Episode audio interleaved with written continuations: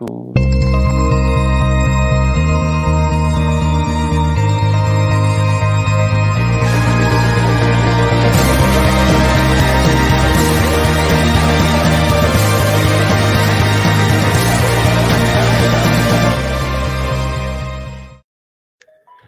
buenas noches, ¿cómo están?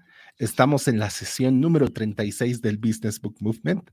El día de hoy vamos a estar con Leonardo Requena revisando el libro de Hard Think About Hard Things de Ben Horowitz. Bueno, ahí muchas gracias, Eddie, por todo el soporte que nos vas a dar durante la sesión. Y Leo, el micrófono es todo tuyo. Perfecto, muchísimas gracias Pablo y Eddie por invitarme. Aquí ya voy a pasar a proyectar la, Diapositiva. Perfecto. Ok. Entonces, el libro que voy a hablar ahora es The Hard Thing About Hard Things de Ben Horowitz. Ahora, para poder darles un poquito de contexto, creo que es un poco relevante mencionar algunas cosas sobre mí. Yo tuve experiencia con algunos emprendimientos, por ejemplo, ambientes proyectados que importamos muebles a medida de Brasil. Y Make Cowork, que fue uno de los primeros coworks en Santa Cruz. También tengo, he participado y estoy activo en muchos proyectos de los cuales estoy muy orgulloso. Uno es el Club de Toastmasters Santa Cruz de la Sierra, de la Sierra que es el, el primer club de, de Toastmasters en Bolivia. También ser parte del Club de Lectura de Learning Community, que ya tiene casi dos años de antigüedad. Y pues ahora ser miembro activo del Book Movement. Todos estos cada uno de estos proyectos y los que no he mencionado, las constantes son que efectivamente uno le toca enfrentar muchas situaciones muy difíciles. Y cuando finalmente leí el libro de Ben Horowitz, dije, wow, me hubiera encantado haber leído este libro antes, porque seguramente habría podido enfrentar muchas situaciones de alguna manera distinta. Y es por eso que elegí compartirles este libro, porque creo que es súper importante y cuando ya entremos un poquito en materia van a ver más por qué. Ahora les voy a hablar un poquito de Ben Horowitz. Para los que no lo conocen, él es un inversionista muy reconocido de A16Z, que es la abreviación de Anderson in Horowitz. Es uno de los venture capitals más grandes del mundo este, este venture capital ha invertido en cosas como Vox, eh, como Instagram, como muchísimas empresas. Les recomiendo que lo busquen.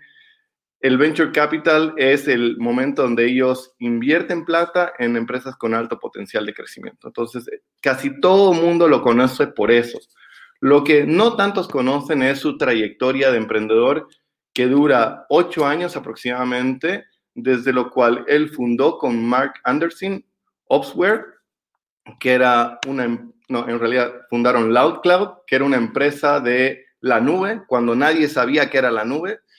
Eh, era una empresa primariamente de hardware. Esta empresa se convierte en Opsware, que es una empresa de software, que le prestaba servicios a LoudCloud y luego le termina prestando servicios a otras empresas. Y pues es el gran éxito del cual se hace famoso porque su empresa efectivamente se vende a 1.6 billones de dólares. Lo que pocos saben es que él también es licenciado en ciencias de computación. Eh, el alma mater, en realidad, donde él se conoce con Mark Anderson, su luego socio en, los, en todos los emprendimientos que siguen, es Netscape. Mark Anderson es el, uno de los cofundadores de Netscape y Ben Horowitz trabaja para él. Entonces, para todas las personas que no conocen Netscape, fue uno de los primeros navegadores comerciales cuando pocas personas todavía sabían que eso era un boom. Ok, ¿qué es lo que propone el autor en este libro? Lo primero que todo, no hay una receta. Nadie te va a poder decir, si tú aplicas esto, esto va a suceder, porque no hay caminos fáciles la vida y las empresas son una serie de situaciones y cómo tú las enfrentas. Y lo que define, lo que te define como una persona exitosa en la vida o en la empresa es saber sobrellevar estas situaciones. Entonces, ¿qué es lo que te dice Ben Horowitz? ¿Cuál es su gran proposición del libro? Es acepta la lucha, que no se puede traducir también como el inglés que dice embrace the struggle. Por eso puse las dos definiciones. Es la constante. O sea, hacer empresa es difícil. Va a haber momentos de ansiedad total y es como tú enfrentas estas situaciones con la actitud que las enfrentas una y otra vez, lo que va a hacer que seas o no seas exitoso en todos estos emprendimientos que te toca ver y lo vamos a ir tocando a lo largo del libro. El libro, en la primera parte, crea credibilidad, porque lo que hace Ben es contarte con lujo de detalles, con un perfecto storytelling, todas las crisis que a él le toca vivir, desde que era alguien trabajando para alguien hasta que es hasta que logra vender su empresa y finalmente fundar el Venture Fund. En todo este momento, en los primeros capítulos del libro, te va relatando con lujo de detalle todas las situaciones, pero no te lo relata como esto pasó.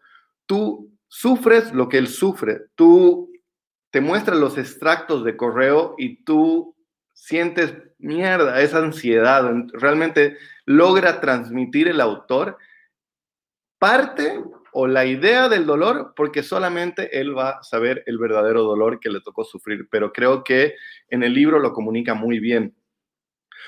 Aquí han visto, he puesto cinco ejemplos de algunas crisis solamente para que puedan capturar lo difícil de las situaciones que le tocó vivir, pero en el libro claramente da muchísimas más y, y explica cómo es que logra sobrellevarlas.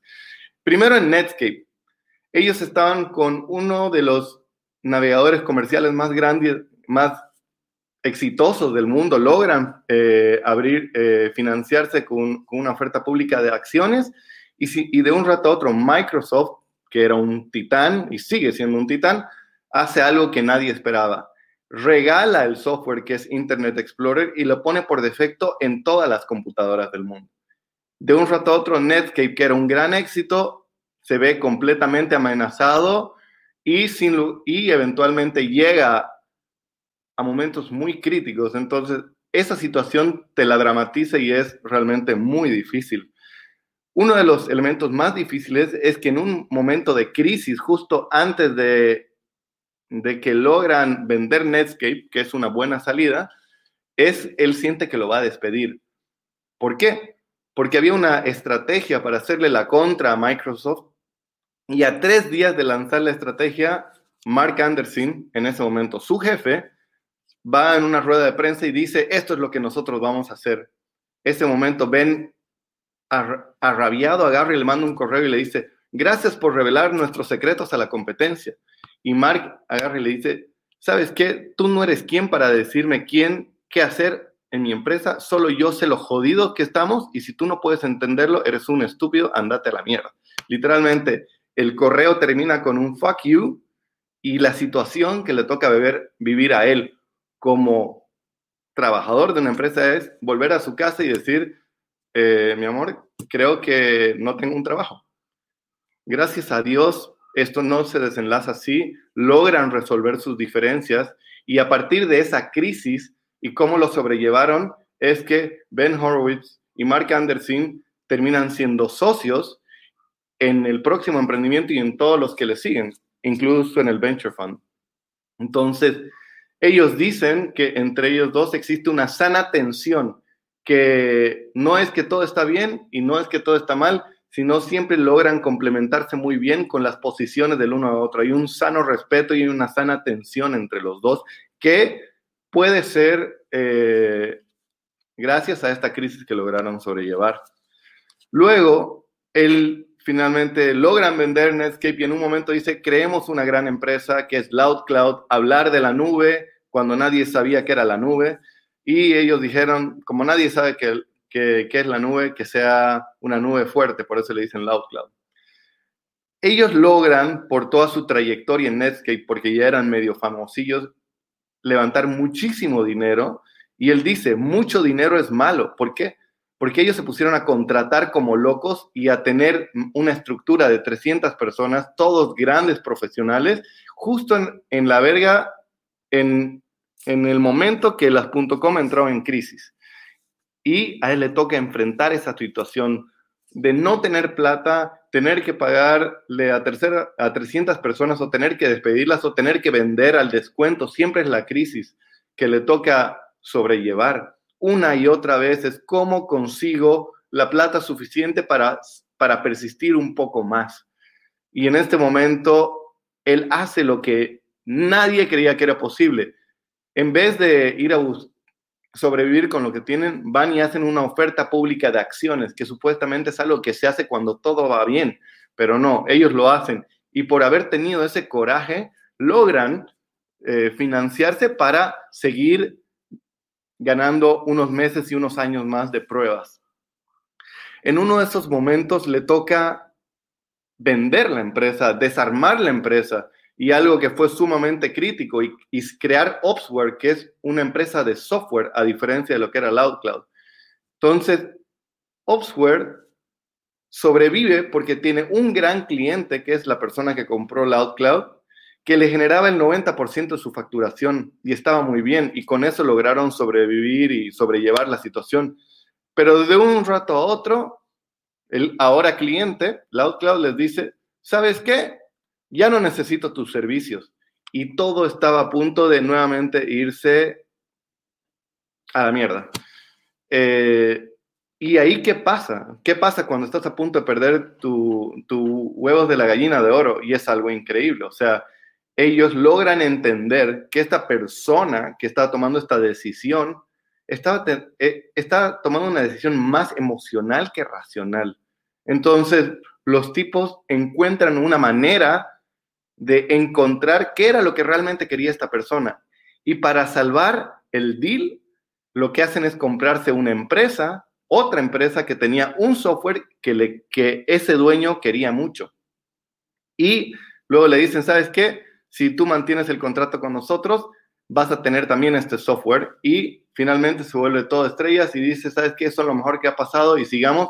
Y así es como ganan unos meses más ganan unos meses más porque siguen enfrentando una y otra crisis, hasta el momento más loco, que es que crecen, crecen, crecen como locos y llega el momento duro. Lograron construir una empresa de 1.6 billones de dólares y lo venden. Tomar esa decisión de vender todo aquello que te ha costado construir, dice que lo llevó a una de sus crisis más grandes de identidad, porque después de finalmente haber logrado el éxito, me toca vender. Y en el libro te explica un poco más de por qué hacía sentido vender. ¿Qué es lo que la gran recomendación que dice el autor? Que tú tienes que sobrellevar la lucha. Pero para poder entender qué es la lucha, tú tienes que comprender de qué está hablando. Y el autor dice que es lo que sientes cuando te preguntas por qué comenzaste la empresa. Es cuando tú estás emprendiendo, van a llegar situaciones donde tú no sabes absolutamente qué más hacer y tienes crisis existenciales, personales, y ni siquiera sabes por qué estás haciendo, por qué estás sobrellevando todo este sufrimiento. El autor también dice que no importa que estés rodeado, sientes que estás solo. ¿Por qué estás solo? Porque nadie más que tú siente lo que tú estás sufriendo. Nadie más que tú sabe que no hay plata. Nadie más que tú sabe que no estás encontrando la solución. Y es una ansiedad que es tuya y tuya sola. No la puedes compartir, no la puedes distribuir. Y la lucha es, no es el fracaso, porque cuando estás en ese momento de ansiedad no es que has perdido, pero muchas veces es lo que te lleva al fracaso. ¿Por qué? Porque cuando no logras sobrellevar esa dificultad de una manera, de cualquier manera, es que finalmente te rindes, entregas, vendes la empresa y te vas todo deprimido. Y yo me sentí muy identificado con esto, primero porque cuando ayudaba a mi madre, era muy fácil ser consultor y decirle qué tenía que hacer y decirle cómo hacer la empresa. Y ella siempre me decía, solamente cuando tú tengas que sentarte en este asiento vas a sentir lo que yo siento. Y yo como que la entendía, pero no la entendía. Y no fue hasta que tuve mi empresa y me tocó no tener plata, estar al borde de una crisis, y tener que pagar sueldos que efectivamente sentí la lucha, sentí ese, esa desesperación de, de no saber cómo salir adelante. De hecho, Make es el resultado de una lucha. Antes de crear Make, yo estaba con una crisis de la cual yo no había creado, pero básicamente estaba una crisis financiera en ambientes proyectados, porque directamente el gobierno cambió unas normas de importación y mi modelo de negocio no era viable. No es que había hecho algo mal, pero simplemente tuve mala suerte y me tocó enfrentarlo. Y Make fue el resultado a esa crisis después de mucho sufrimiento. Entonces, a mí me hace demasiado sentido lo que ahora sigue, que es de la lucha, de poder sobrevivir la lucha, es de donde viene la grandeza. Y eso es lo que yo más rescato de él, que tú tienes que poder aguantar la lucha y si lo logras, vas a sobrellevar. Y luego el autor te dice, bueno, te voy a decir algunas cosas que tal vez te pueden ayudar o no, porque de nuevo, el autor es el tipo de personas que dice que no hay recetas. Entonces, lo que él te ayuda es a dar algunos consejos que él aplicó en su, en su propia lucha para poder sobrellevar o en sus propias luchas. Lo primero que todo es entender que esto no es damas, es como un ajedrez donde tienes muchas diferentes movidas, pero es como un ajedrez en tres dimensiones. O sea, la cantidad, solamente hay un movimiento adecuado, pero tú tienes que saber que hay un movimiento adecuado. Tú tienes que saber que hay una movida que lo resuelve todo y es tu responsabilidad encontrarla. Pero si tú no sabes que hay una movida o si tú crees que todo es blanco o negro como damas, estás equivocado porque es mucho más complejo que eso. Entonces, primero entender que es una solución compleja y que es tu responsabilidad como fundador encontrar la solución. Luego dice algo que me parece increíble, es, si aguantas lo suficiente, tal vez tendrás suerte. Todas estas grandes empresas con alto potencial de crecimiento están en un terreno desconocido, en un terreno de innovación. Y nunca está claro cuál es la receta del éxito. Entonces, lo único que está claro son los tres primeros meses.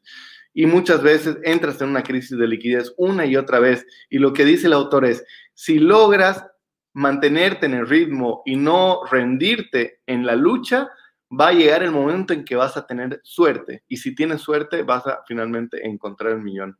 Y es una analogía muy interesante porque siempre en emprendimiento tú tienes que ver cuánta plata te queda hasta el próximo hito y optimizar todo y luego conseguir más plata y es una es una navegación constante de tener financiamiento para lograr encontrar el éxito, que nunca está claro.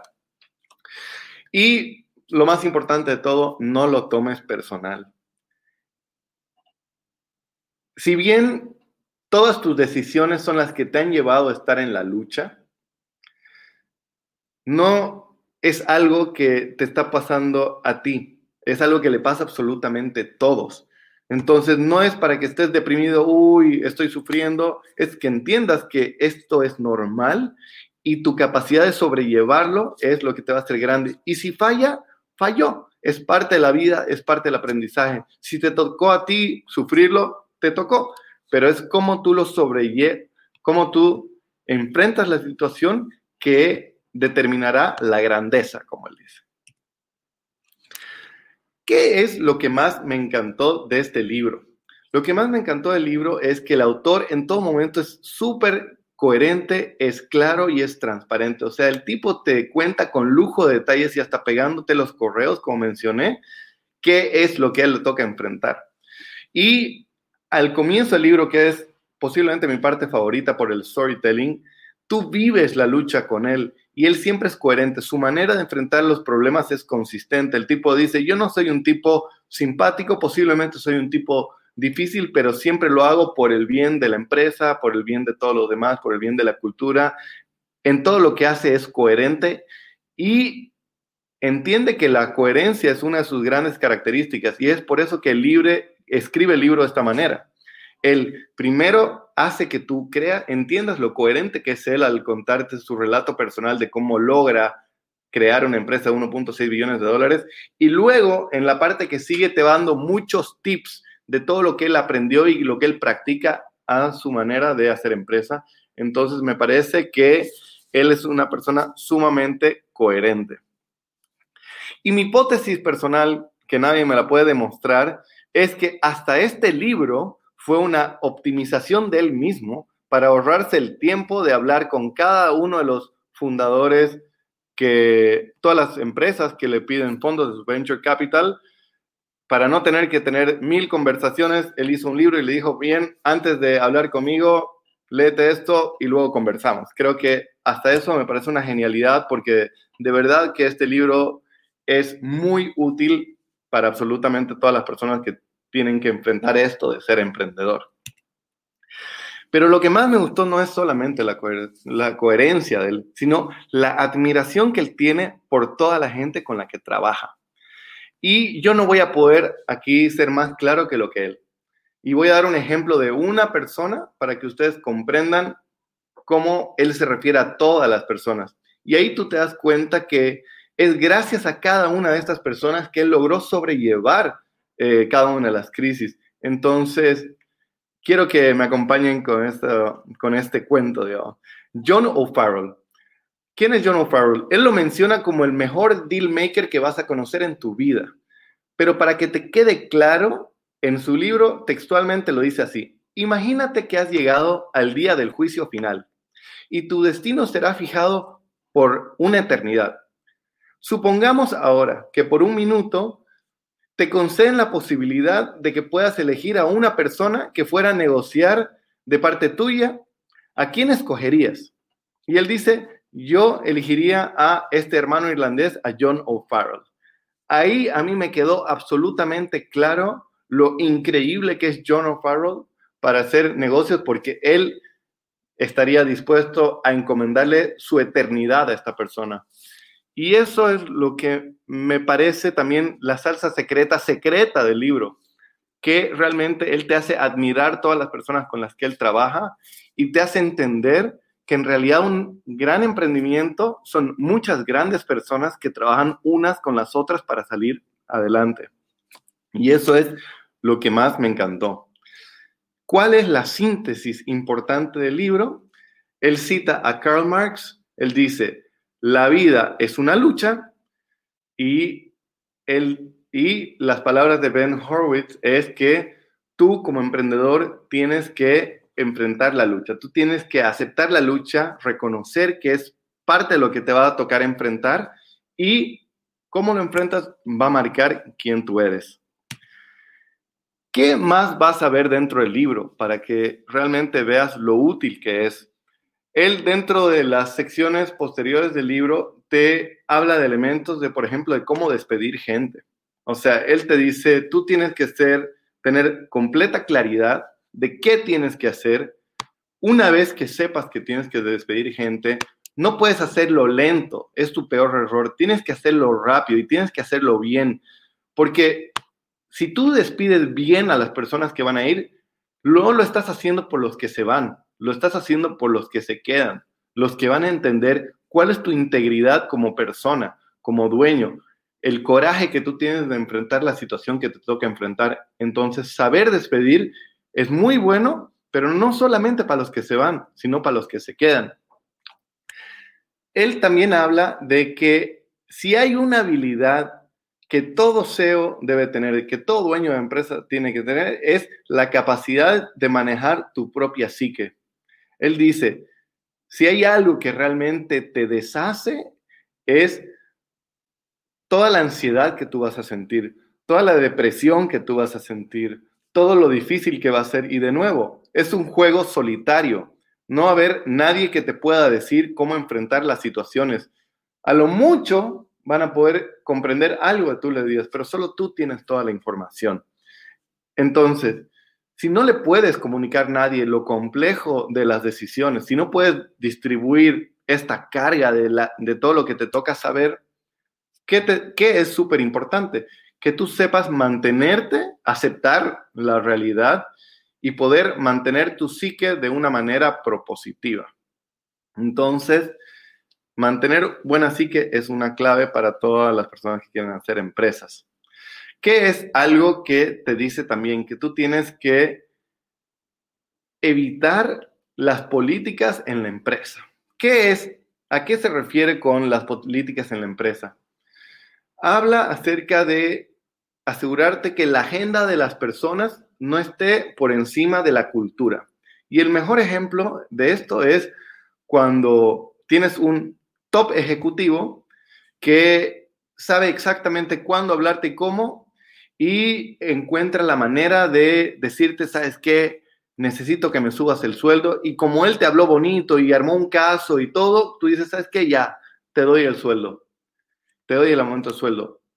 ¿Qué pasa si haces eso fuera de un proceso de aumento de sueldos? Lo que aprenden las personas es que tienen que hablar contigo para que le subas el sueldo.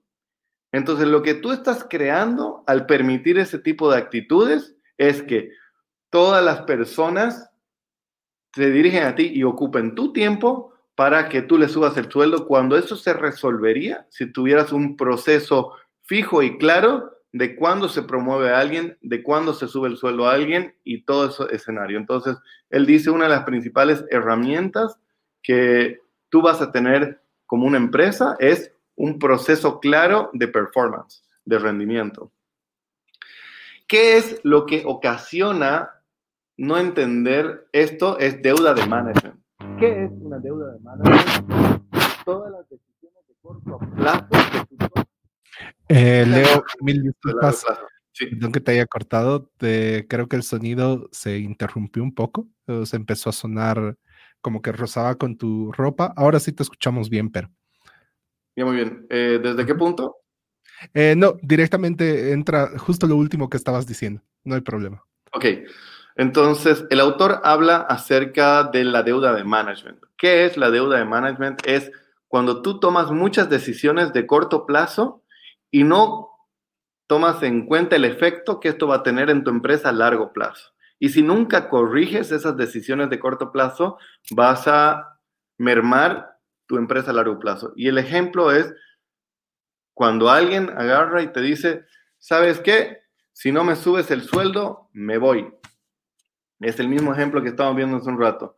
¿Qué pasa si tú en ese momento dices, ok, te subo el sueldo, perfecto, esta persona va a estar feliz, pero todas las otras personas que son sus contemporáneos van a estar infelices. ¿Por qué? Porque claro, él, él se estaba yendo y decidiste pagarle el sueldo. Entonces, tú por resolver un problema de corto plazo has creado un problema de largo plazo y de nuevo todo eso se hubiera resuelto si de entrada tú tienes una política de cuándo se aumenta el sueldo y por qué y eres consistente y eres coherente en todo momento.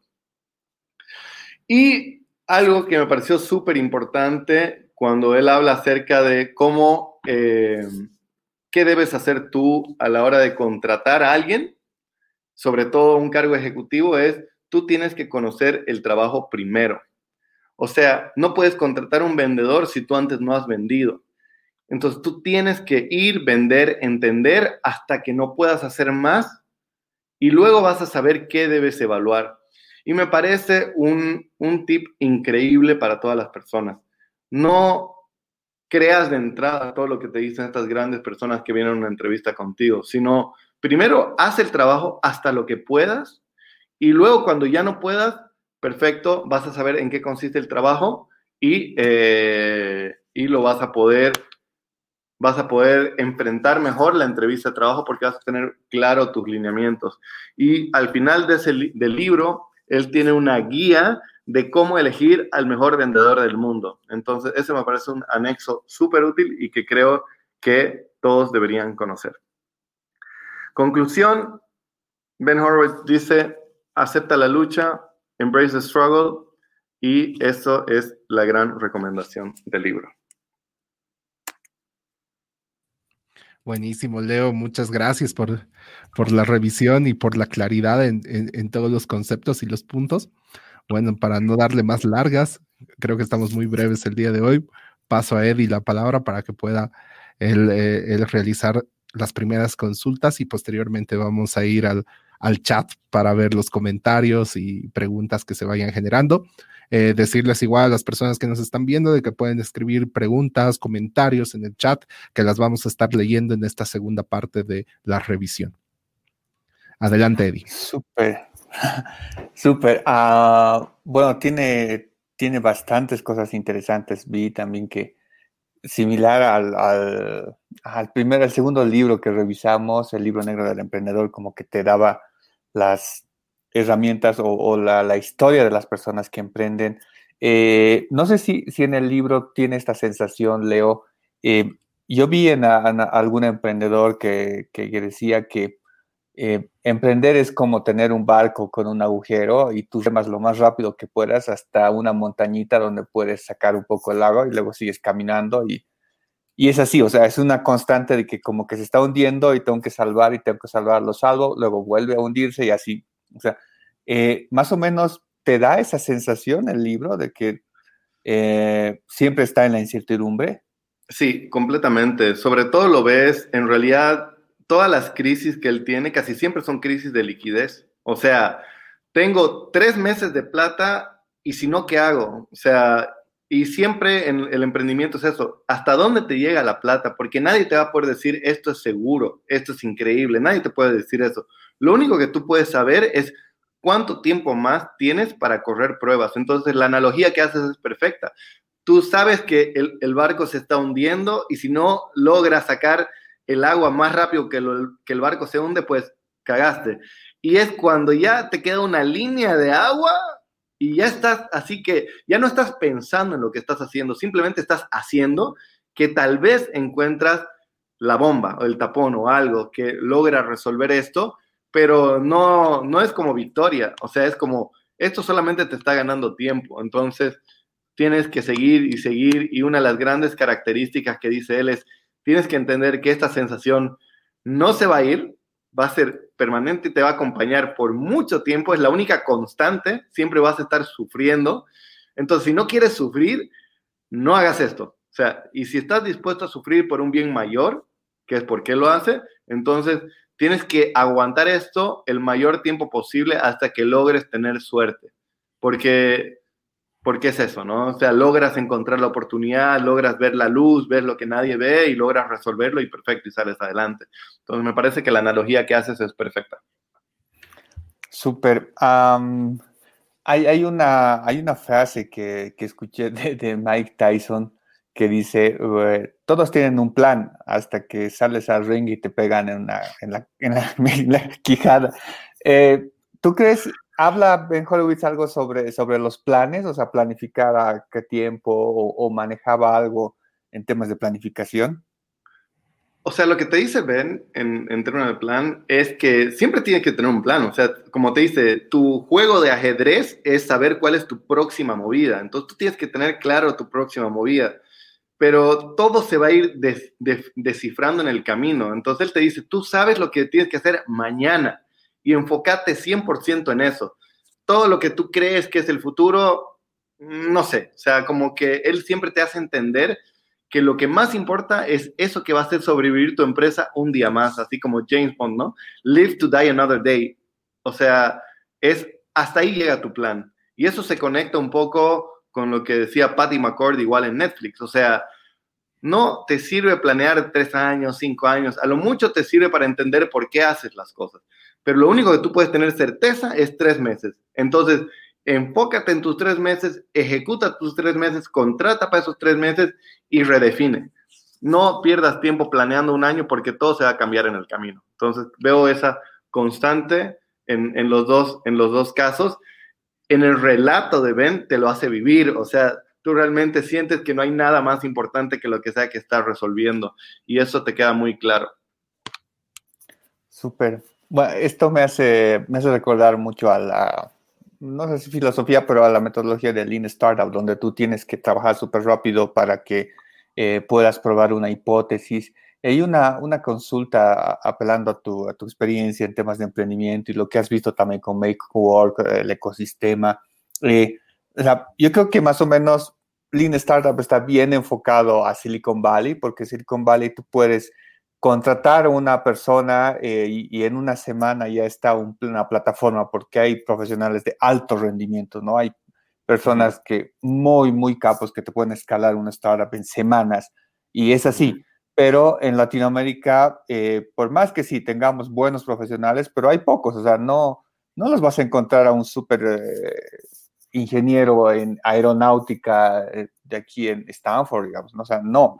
Entonces, eh, ¿tú crees que en este ecosistema en el que tenemos, tenemos esa oportunidad de hacer las cosas súper rápidas, de, sobrevivir los tres, los tres meses, contratar a alguien que me pueda hacer escalar al otro punto, conseguir un inversor que me va a liquidar tres semanas, o digo tres meses o cuatro, ese, ese ritmo que, que, que Horowitz te lo, te, lo describe así. Yo creo que no es lo mismo porque claramente conseguir capital, que es en realidad la gasolina para todo esto, es mucho más fácil en Estados Unidos. Entonces tienes fondos semilla, tienes venture capital, tienes mucha manera de conseguir plata. Entonces ahí realmente es, no te preocupas tanto de cuánta plata tengo, te preocupas más de cómo la ejecuto y es un, un duelo de ejecución y por eso es tan tenso y por eso necesitas hacer tantas cosas tan rápido y tan bien. Eh, creo que aquí tenemos otro problema, o sea, aquí tenemos muy poco capital a tu disposición, entonces es casi imposible pensar en solamente resolver este problema porque casi siempre estás diciendo, bueno, ¿y de qué vivo? Entonces creo que es algo constante en muchas personas, pero yo creo que el contexto depende, o sea, si logras conseguir financiamiento, y hay casos de personas que lo han logrado, si logras conseguir financiamiento y enfocarte, definitivamente lo mejor que puedes hacer, enfócate y dale mil, porque somos muy malos haciendo muchas cosas a la vez. Eh, ¿Qué pasa si no tienes plata? ¿Y qué pasa si estás leyendo el Lean Startup? Creo que los, los consejos siguen siendo útiles, porque te dice, encuentra una manera rápida de identificar qué agrega valor y enfrenta a tu cliente. O sea, al final es tan simple como lo que decía Steve Blank. No te quedes en tu cabeza, enfrenta al cliente, sale y hazlo una y otra vez.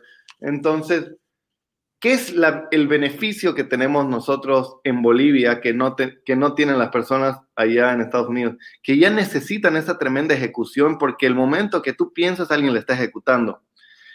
En Bolivia creo que el ritmo es diferente porque no tenemos tanta abundancia de capital y, talento, y eso hace que también hayan oportunidades por horizontes de tiempo más grandes, porque como, como no todos tienen capital, entonces solamente los que realmente le meten, le meten, le meten, pueden hacer algo y puedes probar cosas sin que nadie se entere, porque Bolivia no deja de ser un mercado chico, pero es un mercado donde tú puedes ir probando cosas a fuego lento hasta que estés listo para escalar.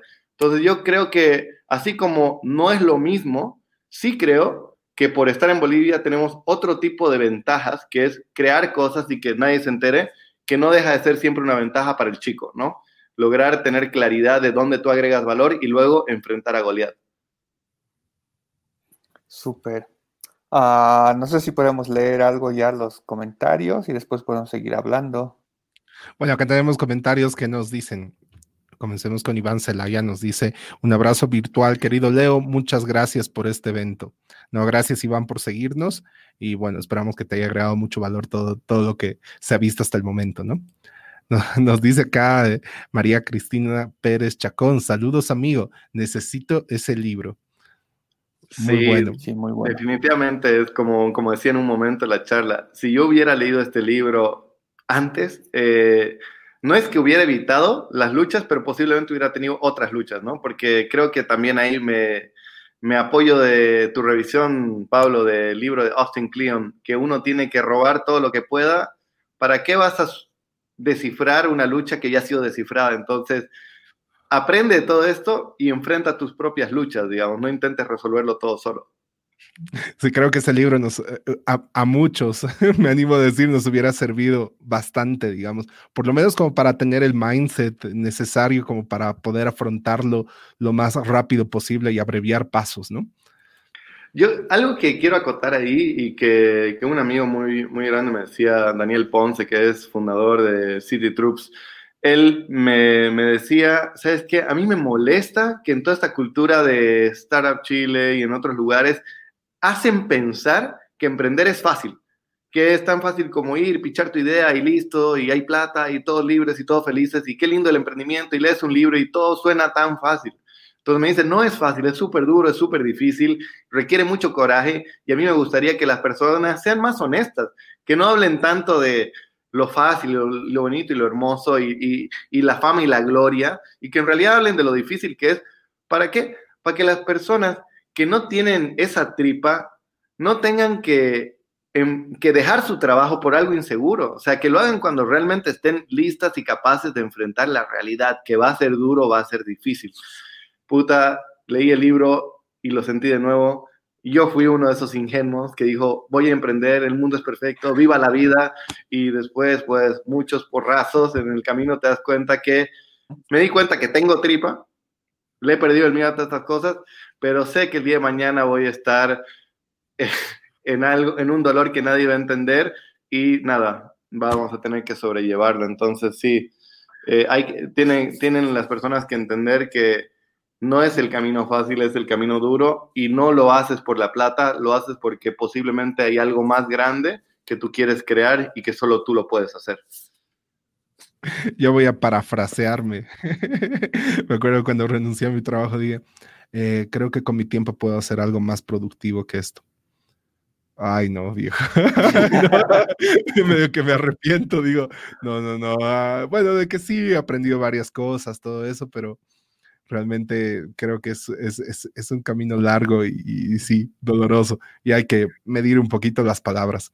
Así que sí, le aconsejaría a las personas que nos están escuchando y muchos que veo que son tremendos emprendedores que están saludando ahí, que nos comenten ahí igual en los comentarios cuál es la crisis más grande que les ha tocado enfrentar. Yo creo que va a ser muy educativo para desmitificar esto de que todo es amor y gloria.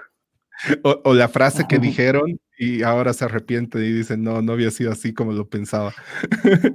escríbale, escríbala, lo, lo, vamos a estar leyendo. Bueno, continuamos con los comentarios. Nos dice Consuelo Serrano, saludos Leo desde Chile. Ahí vemos de que tienes una audiencia. No, nos, dice Dani Vargas Navia, embrace the struggle. Debería ser el lema de este año. Totalmente. Sí, creo que eh, hoy, hoy nadie puede decir que no puedes embrace the struggle. Hoy estamos enfrentando la crisis más grande que hemos tenido todos de mucha manera y si no lo estás sintiendo es porque estás trabajando en la empresa de otros y aún así puedes estar enfrentando problemas. O sea que a las personas que no lo están sufriendo, aprovechen lo que tienen y a los que lo están sufriendo, sepan que aguantar es lo que hace la grandeza, como dice Ben Horowitz. Entonces, un poquito de paciencia y mucha fe. Buenísimo. Eh, bueno, ahí nos dice Cristian Jesús Melnik, buena Leo. ¿no? Eh, muy buena revisión, muy buen libro. Y nuevamente Iván Celaya, bueno, creo que nos respondió ahí, excelente revisión. Felicidades, querido Leo, ¿no? Bueno, de ahí ya no tenemos gracias, Iván, ahí del club Toastmasters, siempre presentes. De ahí ya no tenemos más, más, ah, más comentarios y preguntas. Esperamos cabalmente que escriban sus frases o tal vez historias, como, como lo dijo Leo. Pero ahí para continuar, yo, yo quisiera hacerte una pregunta. Cabalmente Ben Horowitz nos dice, no, no te lo tomes personal, ¿no? Pero ahí yo me pongo a pensar, a veces cuando emprendes o cuando estás realmente trabajando, la mayor parte de tu tiempo prácticamente lo dedicas a eso, ¿no? Entonces, si la mayor parte de tu tiempo es prácticamente una gran parte de tu vida, ¿en qué momento podemos diferenciar el tema de no tomarlo personal? O no sé si tienes una opinión ahí, Leo, y tal vez estoy eh, dando, dando vueltas por ahí en algo no, eh, existencial. Es, que es completamente cierto, ¿me entiendes? Eh, cuando tú estás ahí, tienes crisis existenciales. Entonces tú dices, puta, ¿Qué pasa si yo fracaso? ¿Qué pasa si fracasa Ambientes Proyectados? ¿Qué pasa si fracasa Make? Leonardo Requena ha fracasado y es lo más normal, es asociarte a ti al proyecto. Y no, o sea, estás enfrentando situaciones que tienes que enfrentar, pero la situación no es la que te define. Si es bueno o es malo, es lo que es nomás. Entonces el tipo te dice, no pierdas tiempo sintiéndote mal. Enfréntalo de la mejor manera que puedas y dale y ponle actitud y, avanza. Entonces el tipo dice, no puedes pensar que el mundo es injusto contigo. El mundo es como es. Entonces no creas que el mundo es injusto con Leonardo Requena. Tienes que entender que el mundo es como es. Lo que estás enfrentando tú lo enfrentan todas las personas que están que asumieron el reto. Entonces, no eres tú, es la situación de la naturaleza.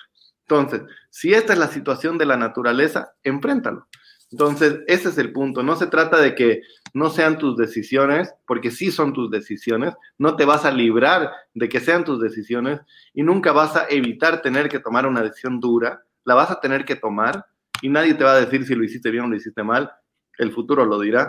Pero eh, no, no, no caigas moralmente. Algún día vas a tener que tomar decisiones difíciles, lo vas a tener que enfrentar. La vida continúa y tú también. Entonces, que tu fracaso no te defina, básicamente. Buenísimo. Bueno, ahí ya tenemos un comentario de María Cristina Pérez Chacón. Nos dice, para mí la crisis fue de...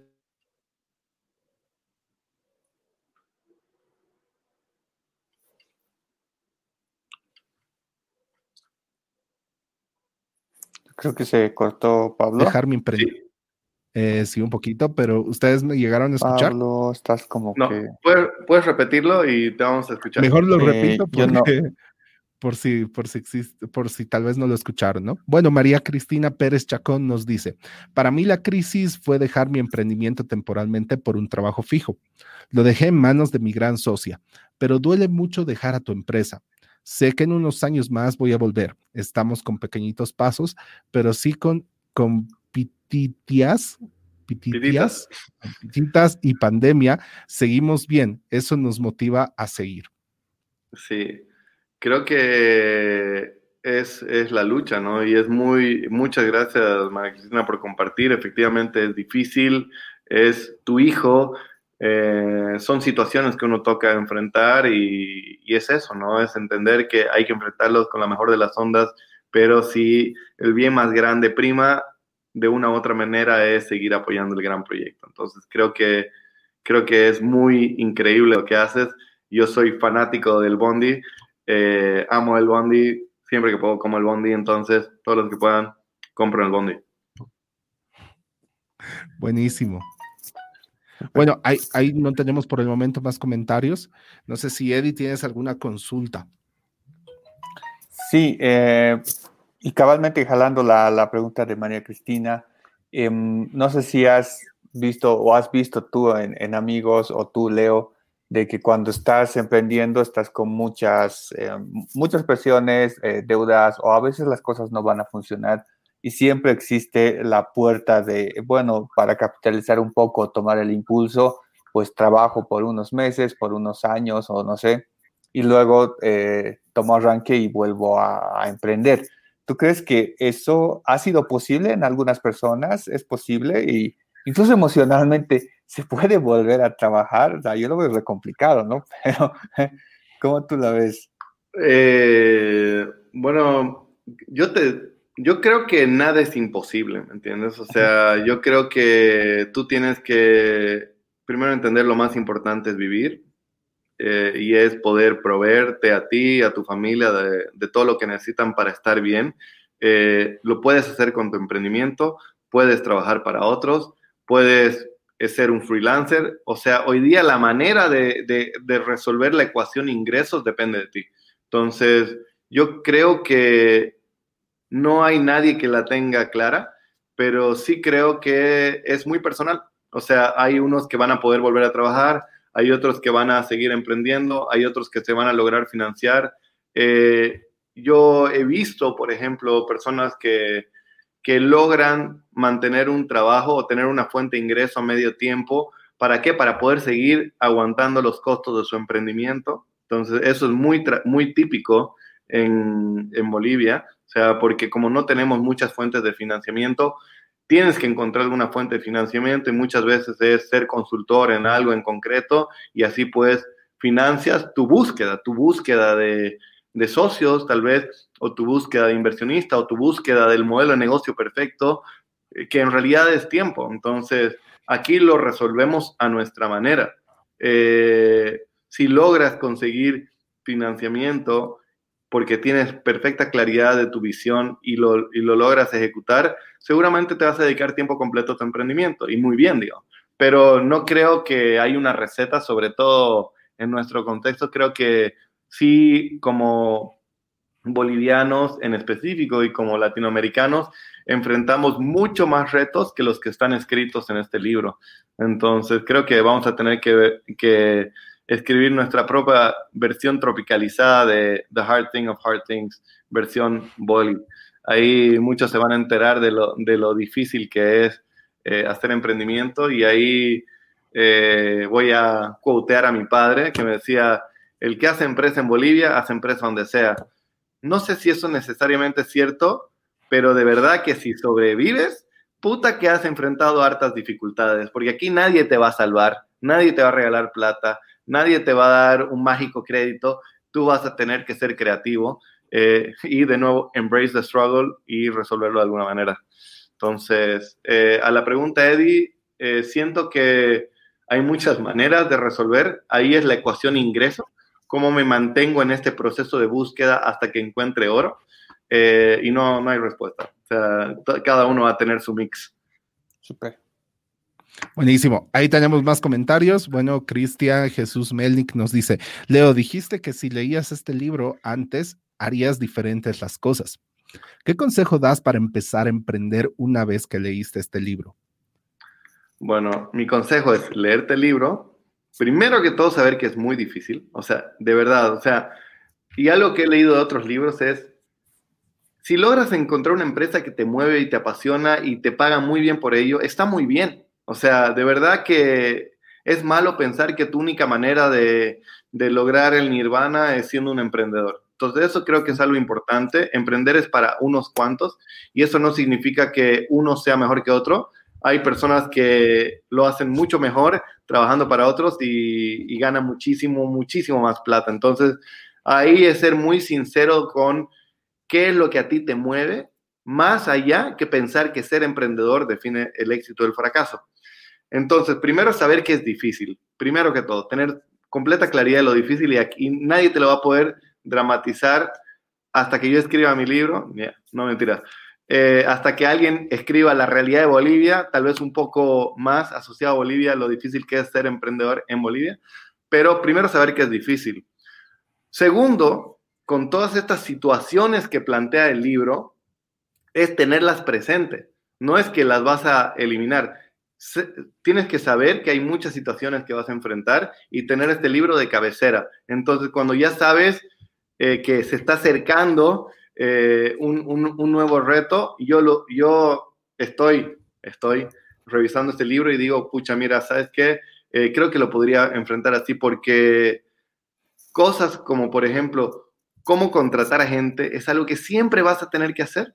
Y, si, y aquí te está diciendo muchos tips muy buenos de cómo hacerlo bien. Entonces, mínimamente lee esto y luego contrata gente, digo. Asimismo, habla de muchísimas cosas que todos tienen que hacer, cómo despedir gente, cómo contratar gente, cómo hacer una cultura, cómo ser coherente. Entonces, ya te va a ir dando pautas de cómo hacer cosas que vas a tener que hacer de cualquier manera.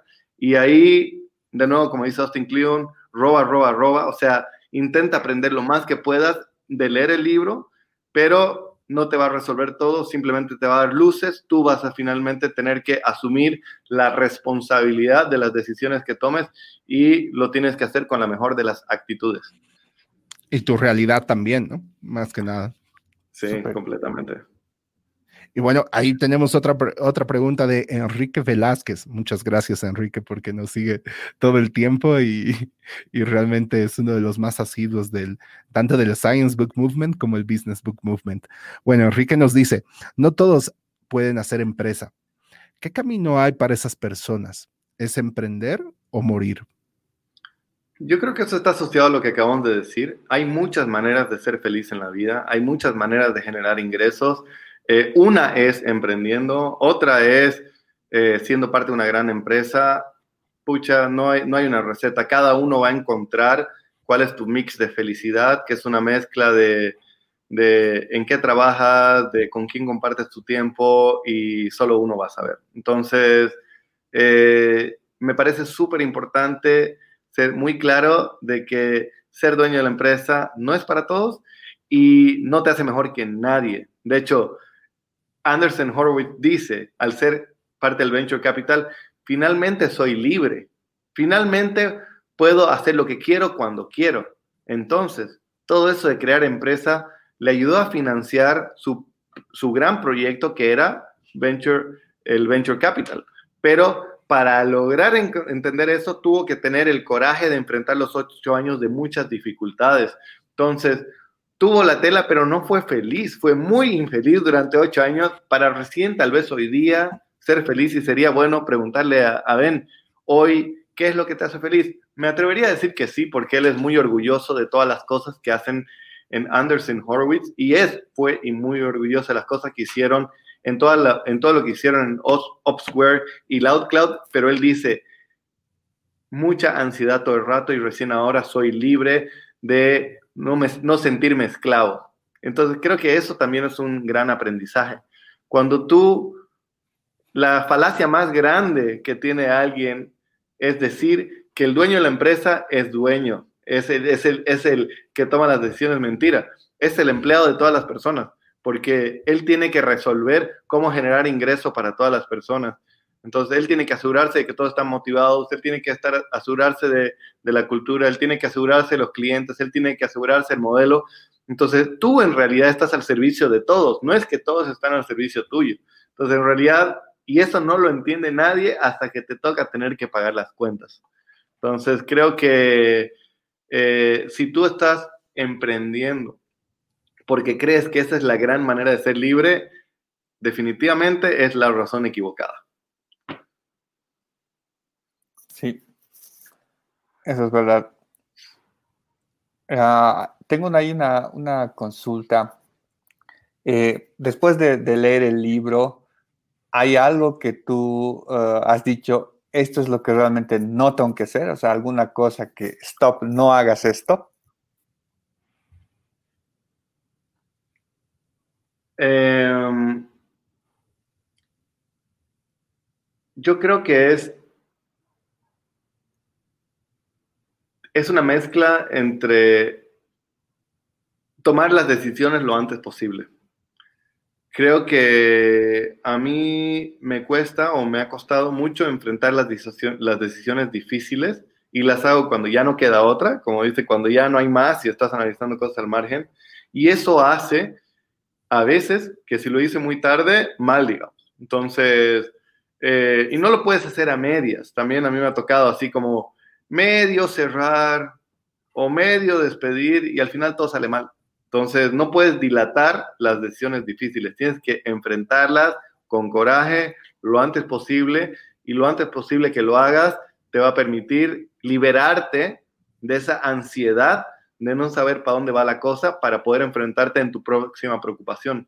Porque si no, estás acumulando preocupaciones por cosas media resueltas y eso hace que seas inconsistente y que tengas una ansiedad y un malestar que no sabes por qué está ahí, pero está ahí.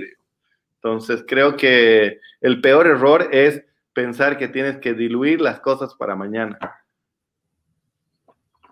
Mm, ya, que si lo dejas se va a resolver. sí, clásica.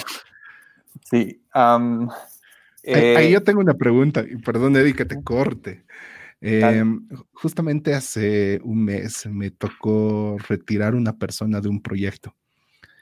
Y, y, no, pues la verdad creo que son esos momentos que uno no, no le agrada mucho, o sea, no son muy agradables, pero siempre tenía esa idea de, eh, cuando, cuando, retires a alguien de un proyecto o, despidas a alguien, trata siempre de agregarle valor de alguna manera eh, para, que se, para que la relación medio que termine de manera positiva.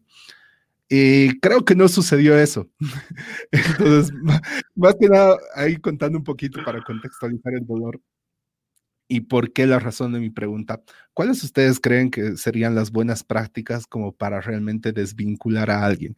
Porque sí, yo sabía de que, o sea, estaba consciente de que esa persona realmente estaba trabajando en otros proyectos y le podía dedicar mucho más tiempo a esos proyectos que eh, hacer un trabajo a medias en el proyecto en el cual estábamos trabajando, ¿no? Entonces, eh, bueno, cabalmente más o menos se abordó el tema, se tocó el tema, pero fue eh, tal vez no muy claro, no muy entendido. Entonces, no sé, ustedes tal vez tienen alguna serie de buenas prácticas para ese tema o si el libro también recomienda algunas cosas fuera o, se podría entrar en mucho más detalle fuera del sé claro, hazlo rápido y, esos temas, ¿no? Mira, eh, te, voy a, te voy a leer el, el, libro. Hay un capítulo específico, un inciso de un capítulo que dice la manera correcta de despedir a las personas y los puntos que él menciona, y luego podemos ir un poquito en adelante, es Get Your Head Right, que dice, entiende por qué miércoles lo estás haciendo. O sea, cuando ya tienes que despedir a alguien es porque no lograste resolverlo más. O, es, o esta persona no funciona, o ya no tienes plata para pagar por su servicio, pero no tienes más. O sea, no, no, no lo tienes que enfrentar esa situación. Entonces, tienes que tener claro que es, oye, ¿sabes qué? Me gustaría que sí, eh, sería lindo que... No, tienes que decirle, ya no puedo más. Y tienes que ser súper honesto. Entonces, cuando ya tomaste la decisión, no tengo plata, necesito despedir tres personas porque es la única manera de poder sobrevivir tres meses más, porque casi siempre es así, se te está acabando la plata y tienes que hacerlo porque no hay más. Entonces, tenla clara y si sabes que no hay más, sea honesto. O sea, dile, chico, si yo no hago esto, voy a tener que despedir a 10, ya no a 3. Entonces, eh, no hay manera que, que esto sea fácil. Entonces, el segundo punto que dice es, no te demores hazlo muy, hazlo inmediatamente, paga todo lo que tengas que pagar con todas las de la ley, pero hazlo rápido, no negocies breadcrumbs. ¿Por qué? Porque si te pones a negociar cositas, luego las personas que se quedan van a decir, puta, este cabrón cuando le toque despedirme va a ser un cabrón.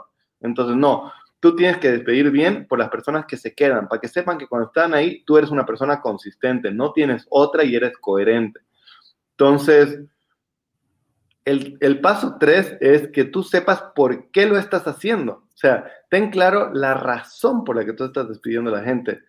O sea, y, sé consistente y sé coherente, porque si no hay una historia clara, mm, es que me cae mal, digamos. No es una historia clara y, no vas a saber defenderla, no, por la, no, con no con el que se va, sino con la gente que se queda. Entonces, cuando alguien se va y hace sentido, sabes que no tengo más y tú te mereces una mejor empresa, te voy a pagar todo lo que puedo, pero te voy a dar las mejores referencias para que puedas ir trabajando porque, porque vas a tener una mejor oportunidad, no en esta empresa. Es, es una realidad, digamos. Y Netflix te dice eso. En Netflix te dice, eh, tal vez tu oportunidad ya no está aquí. ¿Por qué te voy a mantener aquí si tú ya no agregas valor acá? Tú agregas valor en otro lado. Entonces, anda y sé grande en otro lado. Y eso, y eso sucede. Entonces, hay que enfrentar esa situación.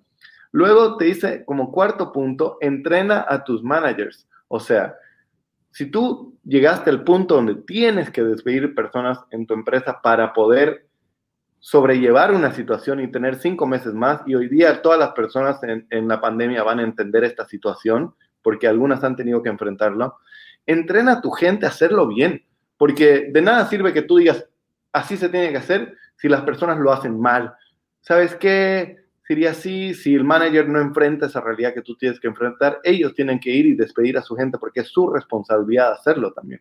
Entonces, eso tiene que ser consistente en toda la empresa. El quinto paso, eh, enfrenta a la empresa. O sea, si tú tienes que hacer esto, no lo puedes hacer desde un correo, no lo puedes hacer desde las tribunas, no le puedes decir a otras personas que lo hagan por ti. Tú tienes que convocar a todos y decir la realidad como lo es. ¿Por qué? Porque el día de mañana hay personas que se quedan y que tienen que enfrentar esa realidad. Y si tú no tienes las bolas de enfrentar este mensaje frente a todos, entonces ellos van a decir, este, este tipo no tiene las bolas, me voy a ir a correr riesgos a otra empresa porque este tipo el día de mañana no tiene las bolas.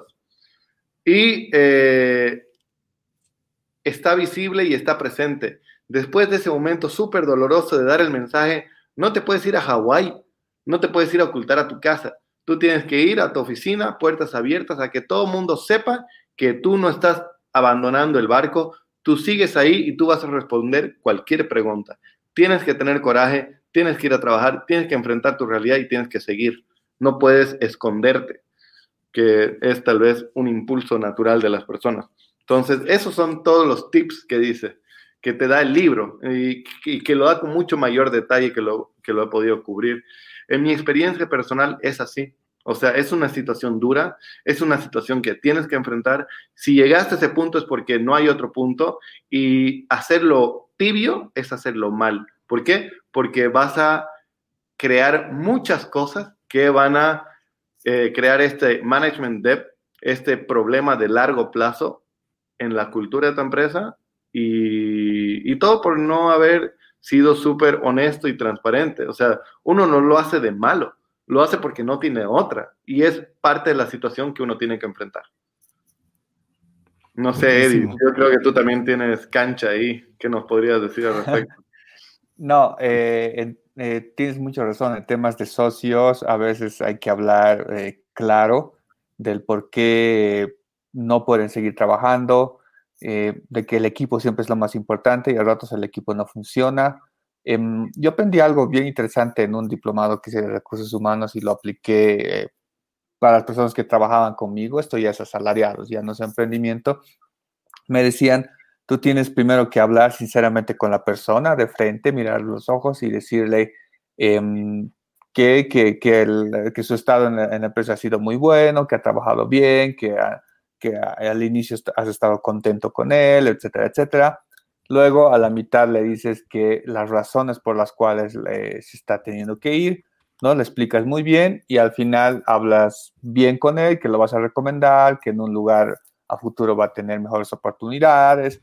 Es como que la prueba del sándwich, ¿no? Le hablas bonito, le das la mala noticia y al final le sigues hablando bonito, ¿no? Entonces, eh, nos decían que eso era para que no te pelees tanto, porque a veces cuando alguien lo despiden emocionalmente, pues eh, se quiebra, a veces eh, se siente mal o a veces toma represalias, ¿no? O sea, empieza a hablar mal, es, instintivo, es, es, emocional. Entonces, como para evitar ese, ese, ese acto emocional que va a tener post despedida, ¿no? Entonces, yo, yo, lo, yo lo apliqué, sí, a varias personas a las que tuve que despedir, hoy son mis grandes amigos, siempre he conservado amistades. Entonces, creo que eso también como un tip, ¿no? De, de ser un poco más, uh, como tú dices, Leo, o sea, dar la cara y hablar de frente, ¿no? Sí, y no puedo decir que siempre he sido así, o sea, es duro, es difícil, uno prenda porrazos, pero de nuevo creo que de a poco uno eh, aprende, ¿no? Entonces, Sí, va por ahí la cosa. Buenísimo. ahí Eddie te había cortado, creo. no, comentarios. Estaba queriendo ver si hay comentarios. No hay. Sí, yo creo que eh, haciendo, haciendo una especie de, recapitulación del libro y también una consulta, Leo, si tú eh, viste más o menos la, la, onda de Ben Horowitz y todo lo que te explica en el libro, ¿qué tanta importancia le da él a, su equipo, ¿no? al, al, equipo de inicio, ¿no? No tanto a los empleados que va a ir contratando, sino a con quienes está iniciando algo, porque ahí es donde se ve eh, las cosas más duras, ¿no? En el inicio de las cosas.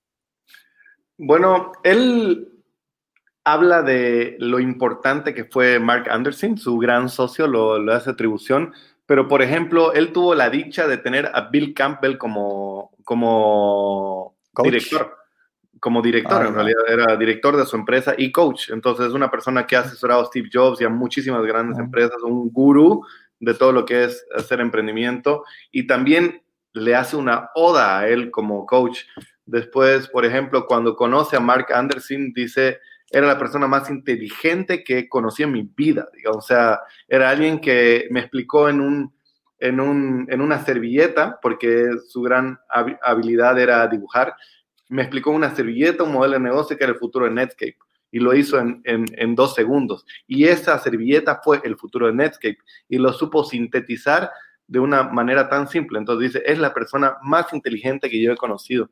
Entonces, veo esa constante, ¿no? Una increíble admiración por todas las personas que son parte de su empresa, tanto socios como directores, como empleados, eh, como, como todo. Entonces, creo que él definitivamente se rodeó de gente que admiraba y esa fue la clave para poder sobrellevar esto. Por ejemplo, en, cuando fundan Anderson Horowitz, él contrata a Scott Cooper, que trabajó mucho tiempo en su empresa. Eh, y él dice, este es el trabajo perfecto para él. Él fue el empleado número uno y hoy entiendo que es uno de los CEOs, creo que es el CEO de, de, Anderson Horowitz, y escribió un libro muy importante, pero eso también habla, ¿no? O sea, alguien que trabajó con él y luego se volvió su socio o alguna especie de sociedad, no, no tengo tan claro cómo, cómo opera el holding, pero definitivamente es como un socio y veo que se repite la historia de nuevo, ¿no?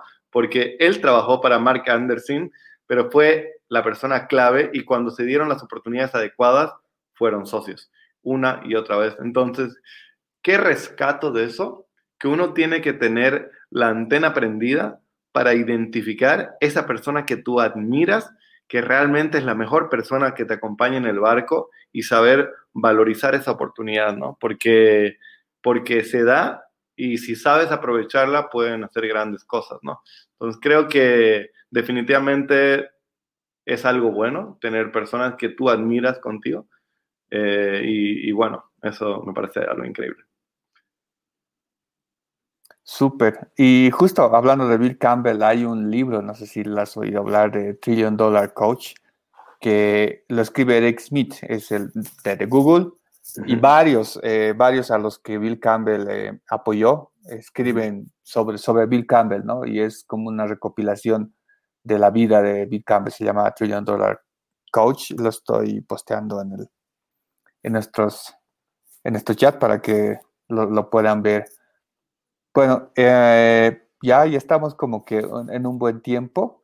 No sé si eh, tienes algunas palabras. Inicialmente yo voy a hacer una, una pequeña despedida, un, un, breve mensaje final y luego tú ya como invitado te, te dejo todas las palabras. Y bueno, la verdad, yo no, yo no leí el libro, sé que hay otro más, uno reciente que también ha, escrito Ben Horowitz, ¿no? Que creo que es algo similar, eh, me hiciste bastante curiosidad, lo voy a leer.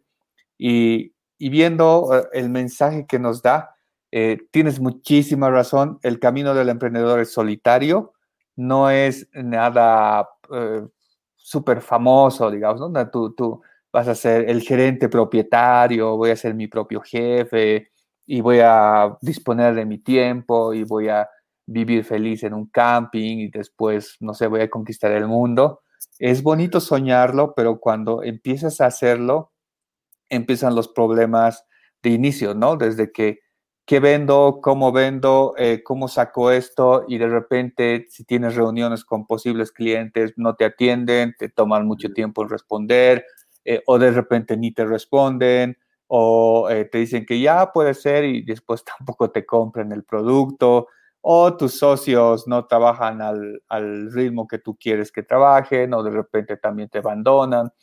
O sea, son muchas, muchas, muchas variables que como emprendedores pues lo enfrentamos. Y, y, obvio que nadie te lo va a decir así, este es el camino que tienes que recorrer. Siempre te van a vender cosas muy bonitas, como que el sueño dorado, ¿no? Entonces, yo creo que este libro te da ese don't earth, o sea, pisa un poco la tierra. Esta es la realidad, no tienes que asustarte, pero ten consciente de que esto va a pasar y que va a ser muy difícil. Si aún así quieres hacerlo, pues adelante, ya te lo advertimos. Y bueno, disfruta el viaje, ¿no? Porque al final es también algo divertido, ¿no? Eh, vivir todo esto tiene sus, sus matices también. Entonces, ese sería mi mensaje no sé si tú tienes algunas palabras ya para dejarlos a nuestra audiencia. Sí, la verdad es, eh, primero que todo, gracias, gracias por estar aquí, gracias por acompañarnos. Eh, de verdad que siento que es un libro muy bueno, eh, siento que lo tienes que tener en la cabecera, te va a ayudar a dar claridad, pero de nuevo, embrace the struggle es, es la constante, vas a enfrentar muchas cosas duras y si logras sobrellevarlas con la mejor actitud, de la mejor manera eh, y aguantas lo suficiente, vas a encontrarlo. Entonces, al final de todo ese sufrimiento hay algo muy bueno. Entonces, creo, lo único que yo le agregaría, que no lo menciona el autor y es algo muy personal, es ten claro por qué lo haces. Si tú tienes claro por qué lo haces, eh, me sumo a algo que, que, dijo uno de los cofundadores de, de Facebook, era que cuando tú tienes que emprender, cuando tú sabes que solo tú puedes hacerlo. O sea, cuando tienes que hacerlo porque solamente tú ves lo que nadie ve. Entonces, es una buena manera de comprender por qué, porque tú tienes claridad de algo, tú ves algo y, sientes que de verdad tienes que hacerlo porque si no el mundo va a estar mal. Ese es una buen, un buen indicador del por qué. Eh, va a variar, puede hacerlo por diferentes cosas, pero siempre tenlo en presente el por qué estás haciendo eso, porque esa idea de visión es la que te va a alimentar tu alma cuando tengas que sobrellevar todos estos momentos difíciles donde te vas a cuestionar todo y si no tienes claro por qué lo haces, eh, no vas a aguantar. Entonces, eso es lo único que le agregaría. Ten claro el por qué, qué te mueve y dale que estamos hechos para hacer grandes cosas. Súper. Muchas gracias. Eh, bueno, eh, nos despedimos por ahora. No sé. Ahora nos sumamos al Discord, ¿no? que vamos a ah, tener una sobremesa aquí eh, les voy a mostrar una, vamos a, los mensajes, eh, les, les, comentamos que tenemos una, una red, estamos armando una comunidad que es en Discord, es, es una plataforma de, chat, está muy orientado a, generación de comunidades.